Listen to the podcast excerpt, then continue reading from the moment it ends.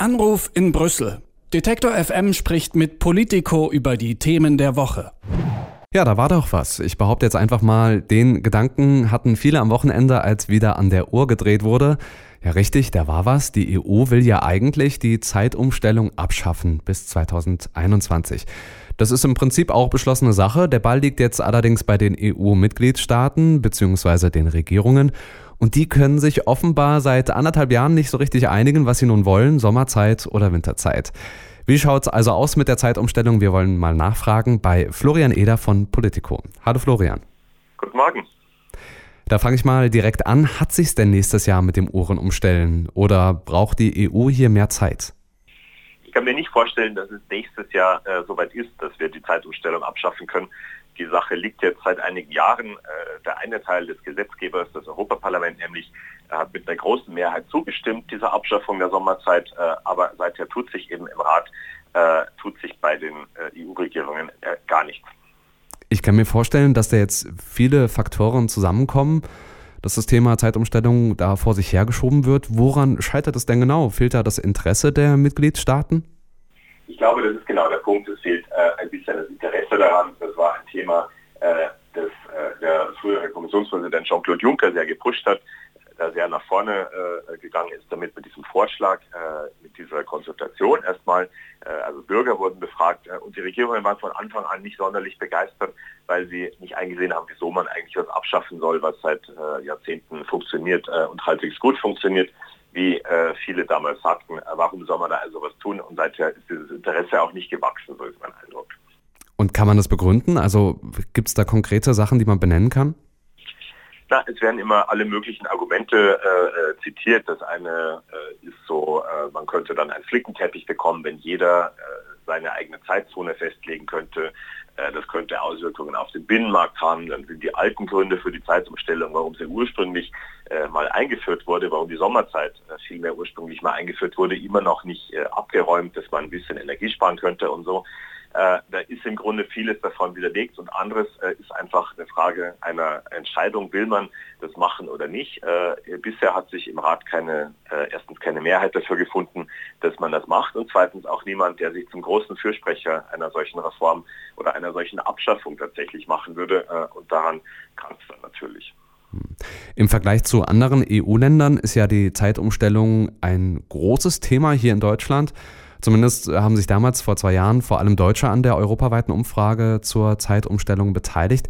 Und trotzdem, das Wirtschaftsministerium hat sich auch noch nicht entschieden, ob sie nun eine Winterzeit oder eine Sommerzeit äh, haben wollen, was besser ist. Und auch die deutsche EU-Ratspräsidentschaft, die will das Thema offenbar nicht anfassen. Wie passt das alles zusammen?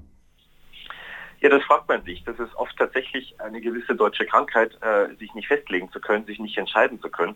Äh, gelegentlich äh, ist daran äh, sozusagen die Koalitionsregierung schuld, dass der eine Teil äh, so meint, der andere so. In diesem Fall ist es, glaube ich, einfach so, äh, dass man in der Bundesregierung nicht die Notwendigkeit sieht, sich da deutlich zu positionieren, festzulegen und dieses Dossier vorwärts zu, zu bringen tatsächlich. Es ist wahr, damals bei dieser Umfrage ähm, äh, haben sehr viele Leute mitgemacht, 4,6 Millionen Teilnehmer, 99 Prozent davon waren Bürger, nicht Institutionen, Lobbyisten oder sowas, sondern tatsächlich einfach Bürger. Das ist unglaublich viel mehr äh, als bei jeder äh, äh als bei vielen anderen dieser Konsultationen, wenn es um Freihandelsabkommen geht, äh, bei, dem, bei einem großen Freihandelsabkommen haben wir paar hunderttausend Bürger mitgemacht und so. Also man wundert sich tatsächlich, äh, wieso gerade in Deutschland wo eine so große Zahl von Bürgern das gerne möchte, äh, sich überhaupt nichts tut. Eine Antwort darauf habe ich auch nicht. Ja, und wenn man das mal weiterspinnt, ich meine, das war eine europaweite Umfrage, es haben vergleichsweise viele Menschen mitgemacht. Das ist ja, ja schon ein wichtiges Thema, ganz offenbar, zumindest wenn man sich diese Beteiligung anschaut und trotzdem wird das so ein bisschen stiefmütterlich behandelt. Ist jetzt ja nicht das beste Bild, ähm, was die EU dann zumindest bei diesem Thema da ähm, nach außen trägt. Ich habe tatsächlich den Eindruck, das wird äh, oft ein bisschen belächelt, äh, weil es so eine simple Sache ist vielleicht. Äh, vielleicht auch, weil es nicht gegen irgendjemanden geht. Bei den großen Erfolgen, den bürgernahen Erfolgen äh, der EU, wie der Abschaffung der Roaming-Gebühren oder so, da konnte man immer noch äh, sozusagen gegen irgendjemand was durchsetzen, gegen die Mobilfunkbetreiber in diesem Fall. Oder, oder, oder äh, in diesem Falle bei der Zeitumstellung müsste man einfach äh, sich einigen und sagen, äh, wir machen Sommer oder Winter und wir sprechen uns miteinander ab, wir EU-Regierungen, dass es nicht so ist, dass wir zwischen äh, den Niederlanden und Belgien äh, unterschiedliche Zeitzonen haben. Ähm, das scheint äh, tatsächlich ein bisschen zu komplex äh, äh, und oft kommt es mir so vor, als sei das tatsächlich vorgeschoben und als würde man sagen, wir haben noch viel wichtigere Dinge zu tun, was natürlich immer stimmt und gleichzeitig auch ein dummes Argument ist, ähm, weil man mit Whataboutism natürlich nicht, nicht sehr weit kommt. Nochmal der Blick hier nach Deutschland. Da heißt es vom Wirtschaftsministerium aus dem Hause Altmaier, ähm, es, es gebe noch keine Folgenabschätzung. Also im Prinzip, dass man genauer hinschaut, was es bedeutet, wenn es eine dauerhafte Winterzeit bzw. Normalzeit gäbe, beziehungsweise was es für Folgen hätte, wenn es eine dauerhafte Sommerzeit gäbe. Ist da, ist das auch so ein bisschen Herumschieberei oder hat die EU da wirklich ähm, unabhängig jetzt von den Regierungen, da auch etwas, was sie auf der To-Do-Liste noch nicht erledigt hat?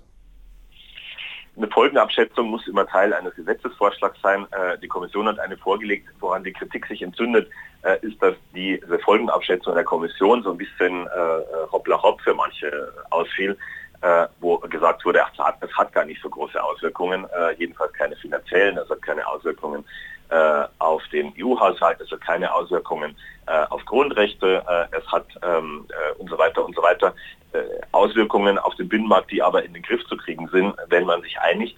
Äh, ich glaube, ähm, dass viele Regierungen jetzt ähm, da noch einmal einfach ein bisschen äh, Zeit äh, möchten, indem sie sagen, das müssen wir uns noch mal genau angucken. Was dabei rauskommen soll, ist tatsächlich für mich fraglich. Hm. Das Thema Zeitumstellung, da kann man natürlich jetzt sagen, es gibt gerade ganz andere Sorgen, die Corona-Krise und auch die Entscheidungen wie die Agrarform. Das sind ja im Vergleich zur Zeitumstellung echte Schicksalsfragen, wenn man so will. Aber trotzdem, was sagt es über die EU aus, dass sie bei diesem Fall auf den ersten Blick, bei diesem relativ einfachen Thema wie der Zeitumstellung, da einfach nicht in die Gänge kommt? Kann man das übertragen? Ist das übertragbar oder wäre das an dieser Stelle nicht legitim?